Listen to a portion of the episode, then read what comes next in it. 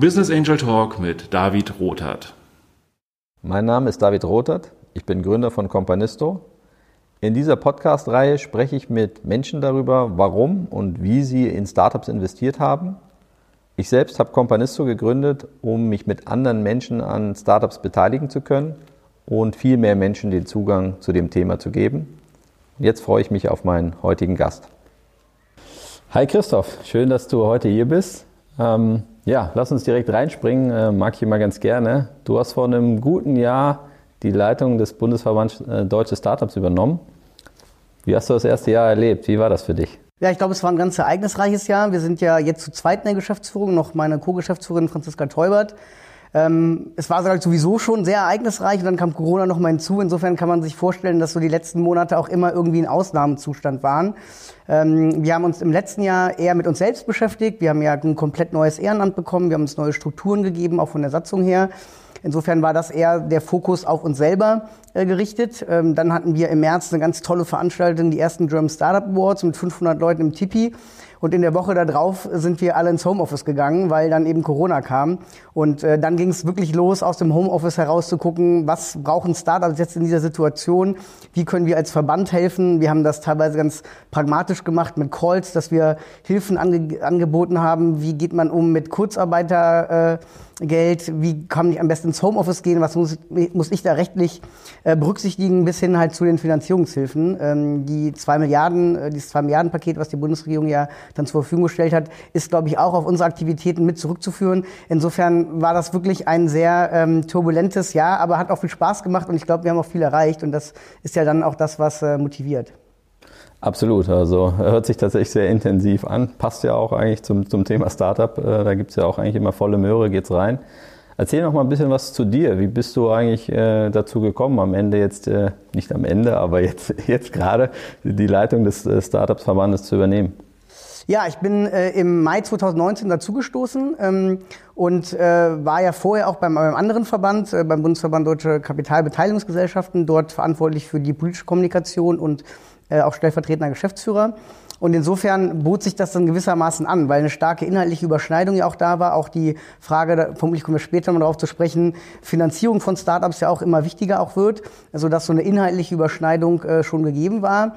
Ähm, das ist so das eine, ganz, ganz konkrete. Ähm, das vielleicht zu mir selber nochmal persönlich. Ich bin eigentlich seit ja, Schulzeiten schon immer sehr politisch interessiert äh, gewesen, habe dann Jura studiert ähm, und bin sehr früh auch zu Verbänden gegangen, habe so politische Prozesse mit begleitet, äh, habe für einen Bundestagsabgeordneten gearbeitet. Insofern war das irgendwie für mich eine gewisse ähm, ja immer ein konsequenter Schritt nach dem anderen und ist vielleicht dann irgendwie in sich stringenter fast, als es jetzt von außen erscheint. Und ich glaube, das, was beim Startup-Verband eben so interessant ist, dass wir halt wirklich jetzt gerade aktuell auch, und Corona beschleunigt das sicherlich nochmal, in der Situation äh, sind, wo wir Dinge wirklich vorantreiben können. Also das klingt dann immer so groß, aber die digitale Transformation mitzugestalten, das ist ja tatsächlich auch ein großer Anspruch vom, vom Startup-Verband. Und insofern ähm, ist das jetzt eine wirklich sehr, sehr spannende Zeit und die Aufgabe hat mich da schon besonders gereizt.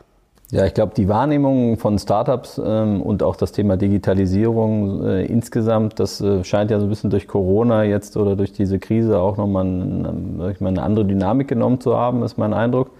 Ich erinnere mich daran, dass ich im Jahr 2012 mal eine Studie gelesen habe darüber, dass äh, knapp 70 Prozent der Bevölkerung damals nicht wussten, was ein Startup ist. Wie schätzt du das ein? Hat sich das geändert heute? Gut, das ist acht Jahre her. Ich würde mal so ganz grob geschätzt tippen, vermutlich hat sich das Verhältnis umgedreht. Also ich könnte mir jetzt vorstellen, dass 70 Prozent jetzt wissen oder meinen zu wissen, was es ist und 30 Prozent damit nichts wirklich so genau anfangen können.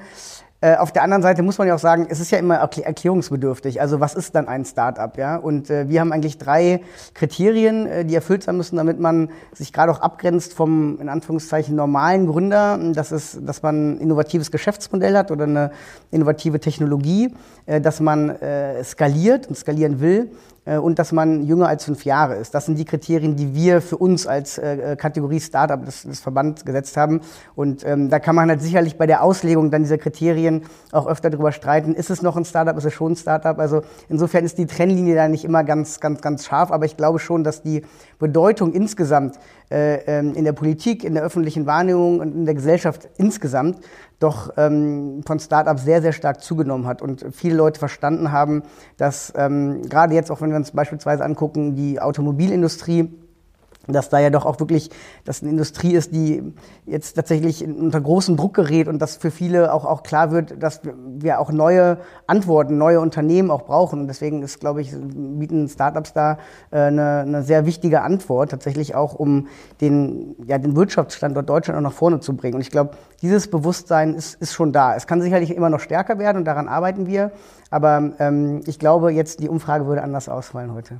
Ja, ähm, verstehe ich dich richtig, ähm, dass du den Eindruck hast, dass sag ich mal, seit dem Beginn der Pandemie auch die Wahrnehmung oder der, das Bewusstsein für das Erfordernis von Digitalisierung oder eben auch frischen Geschäftsmodellen ähm, oder Startups, die Branchen eben umkrempeln, ähm, anders ist, also dass es dort, dort mehr Offenheit gibt als, als vorher?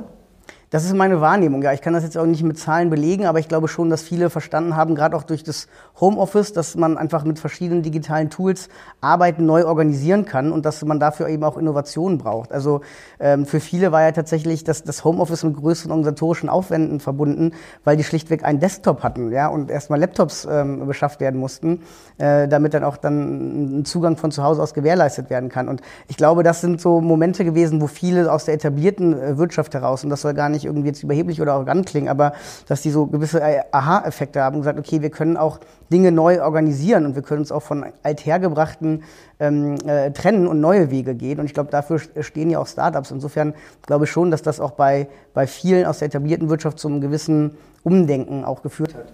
Ja. Ja, ich meine, man sagt das oft, dass das Thema eigentlich aus der Krise heraus äh, hat man eigentlich den größten Änderungsdruck auch und verändert halt Gewohnheiten. Letztendlich hört sich ein bisschen abgedroschen an, aber ich denke, da steckt schon viel Wahrheit drin, weil gewohntes Verhalten zu ändern einfach extrem schwer ist.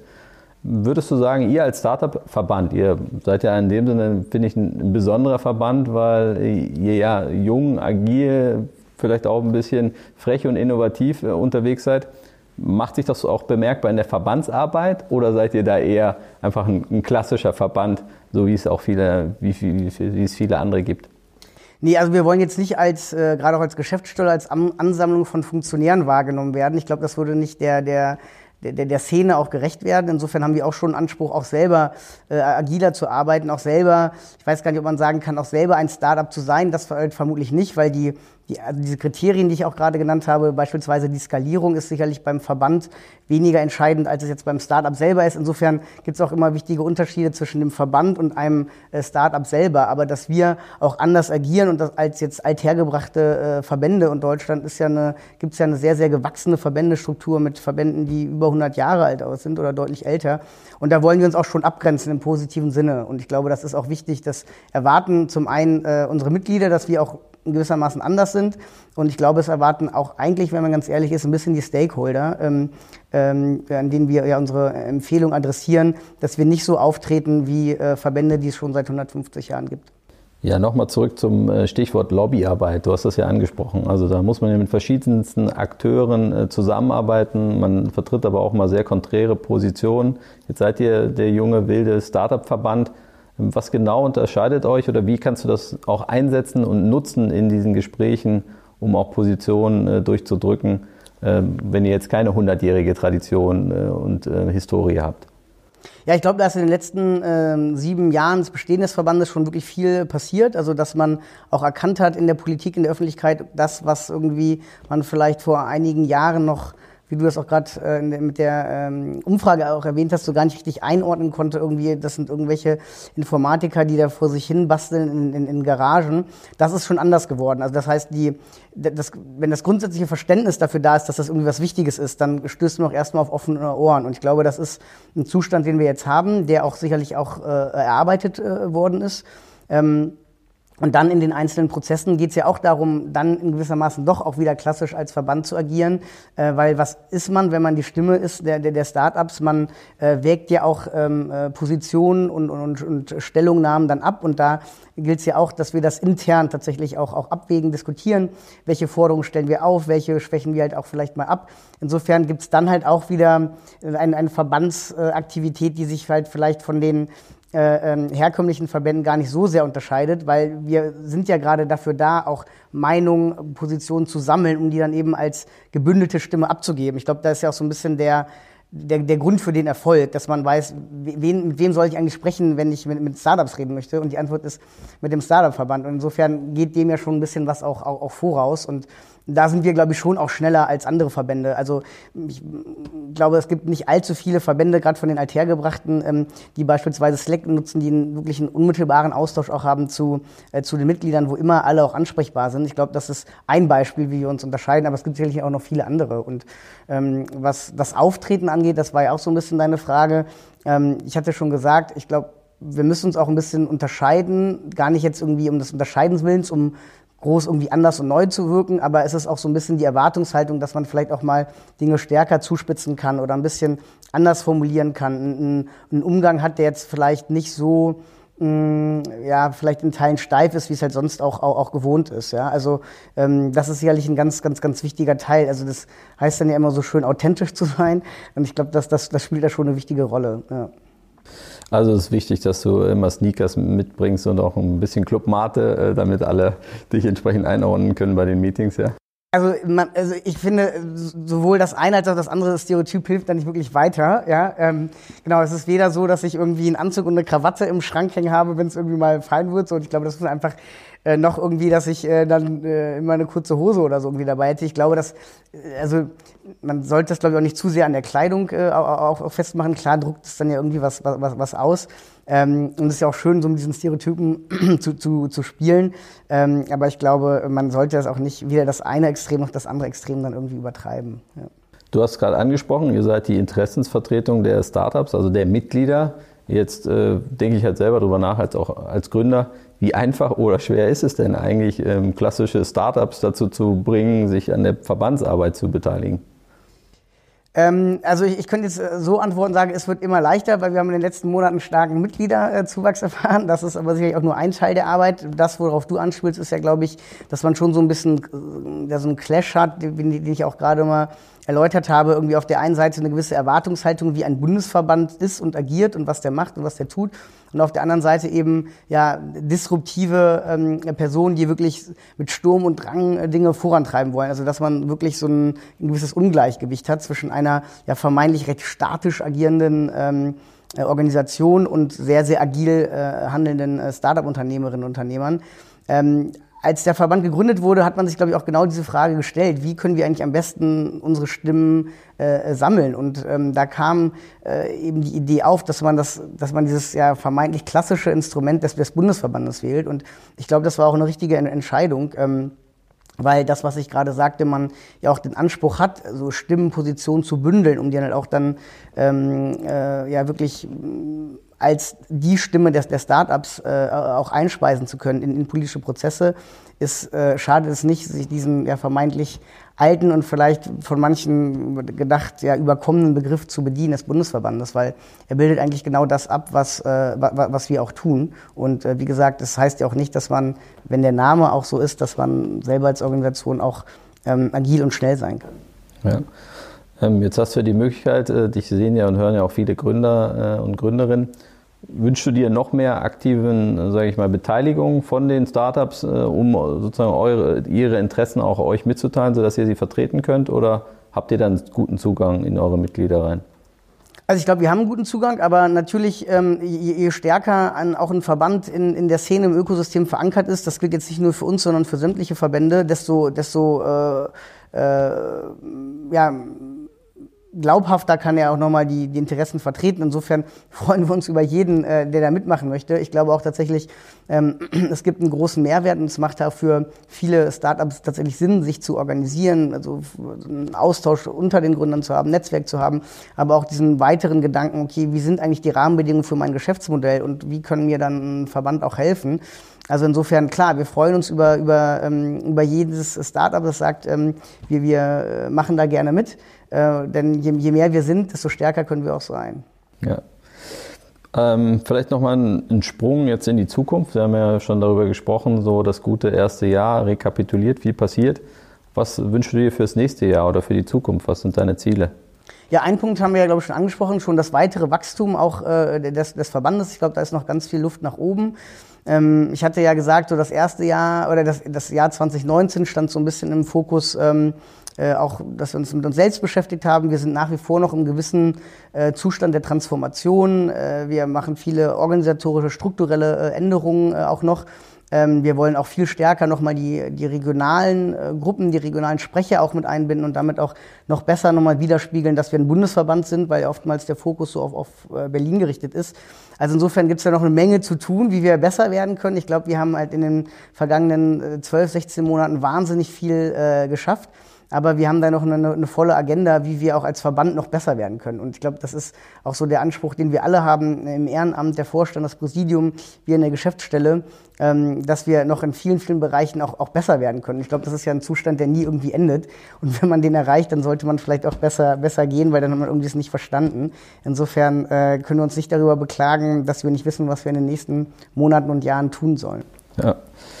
Ja, also noch einiges vor ähm, tatsächlich. Ähm, wenn wir über Startups reden, dann reden wir eigentlich oft auch über Investoren, ja, weil die meisten oder sehr viele Startups ja über Investoren finanziert werden.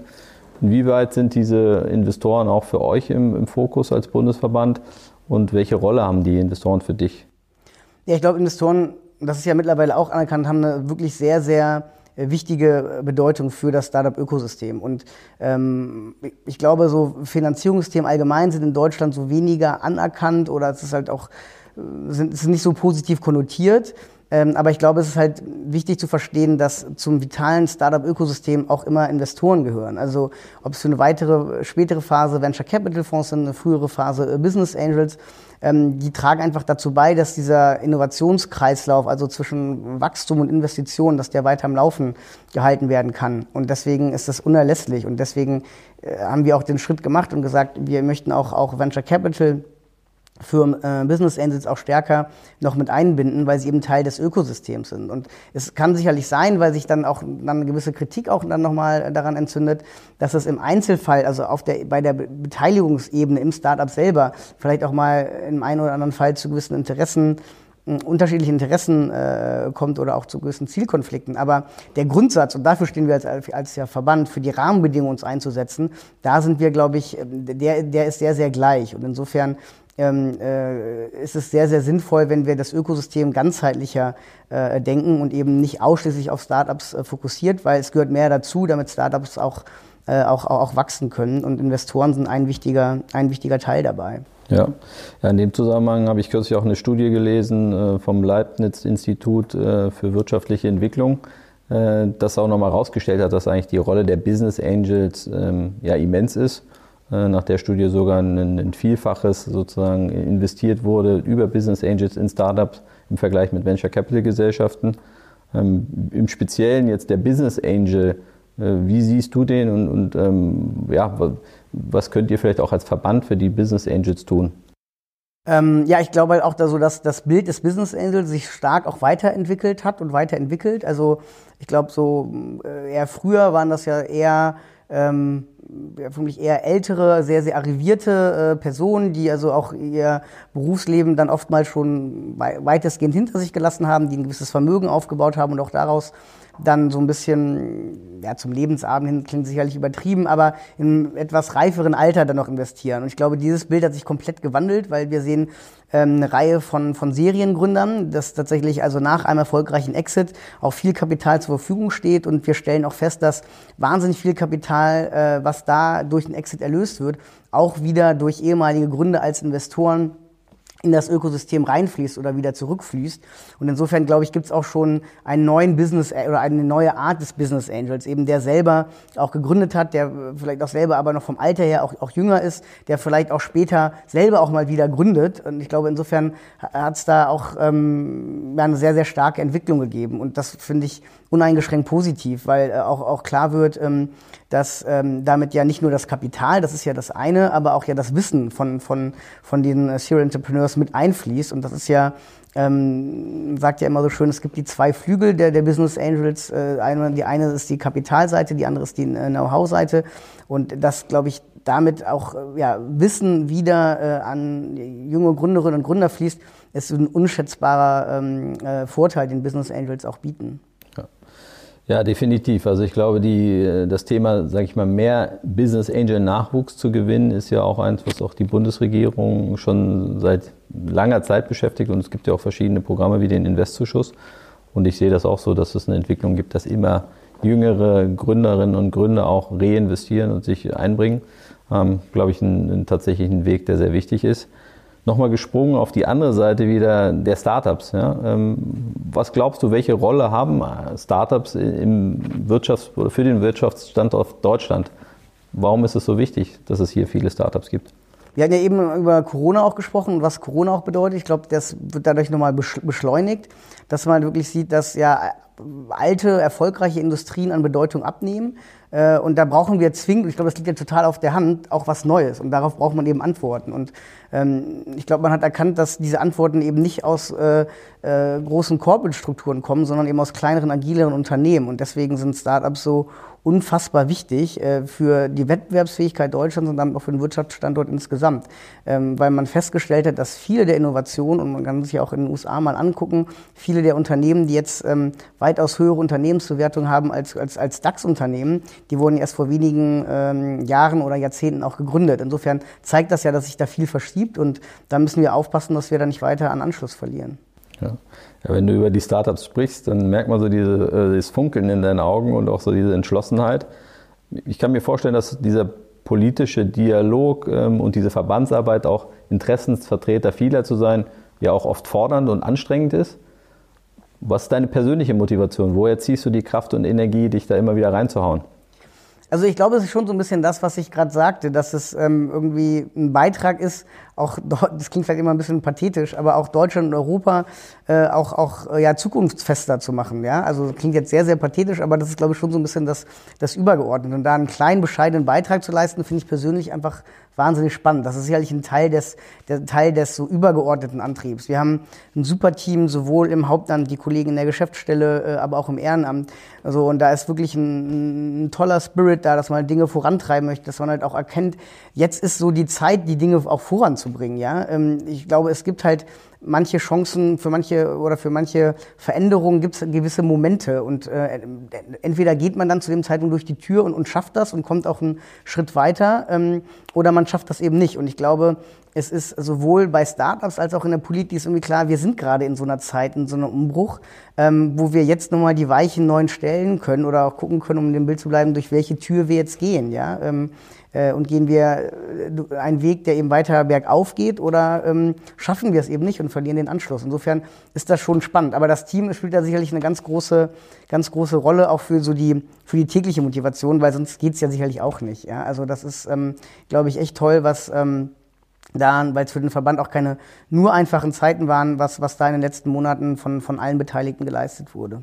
Ja, ja spannende Insights von dir und ähm, ja, ich bisschen kann man das ja vielleicht auch als Aufruf verstehen an die Politik und andere Stakeholder, sich mit euch zu vernetzen und ähm, ja, das Thema Digitalisierung und auch sag ich mal, die Rahmenbedingungen für die Startup-Landschaft voranzutreiben. Was macht denn Christoph Stresing denn eigentlich, wenn er gerade mal nicht äh, für den Verband brennt äh, und ständig äh, sozusagen dabei ist, neue Themen aufzubrechen? Wie, wie schaltest du denn mal ab? Also tatsächlich so zu Corona-Hochzeiten war das wahnsinnig schwierig, weil auch vom Homeoffice aus gearbeitet, da verschwamm das irgendwie, da gab es eigentlich nicht, nicht viel anderes. Aber ich versuche schon so ganz normal, also auch mit Sport mich ein bisschen fit zu halten, das hilft. Ich habe jetzt vor ein paar Monaten mit CrossFit auch nochmal angefangen, als kleines Kind mit dem Tennis angefangen, während des Studiums mal ein bisschen vernachlässigt, das jetzt auch wieder äh, gemacht. So, das ist sicherlich was, was, was hilft, wo man auch so die Möglichkeit hat, mal so ein bisschen, äh, vielleicht beim CrossFit eher als beim Tennis auch nochmal so Dampf abzulassen und sich nochmal so ein bisschen auszupowern. Ähm, so einen gewissen Ausgleich, äh, den, den brauche ich da schon, das merke ich. Ja. Ja, ich glaube, der Dampf muss raus, aber wir freuen uns natürlich alle aus der Startup-Szene, wenn du auch noch viel Dampf hast, dafür den rauszulassen, um deine Position für den Startup-Verband durchzusetzen und durchzudrücken. Ja, ich möchte mich herzlich bedanken bei dir für das Gespräch. Vielen Dank. Und äh, freue mich und wünsche dir alles Gute für die nächsten Jahre auch äh, mit deinem Team ähm, dass du noch viel auf die Beine stellen kannst. Ja, vielen Dank. Ihr seid ja auch mit an Bord und ich glaube, da können wir gemeinsam viel schaffen. Danke. Danke, Christoph.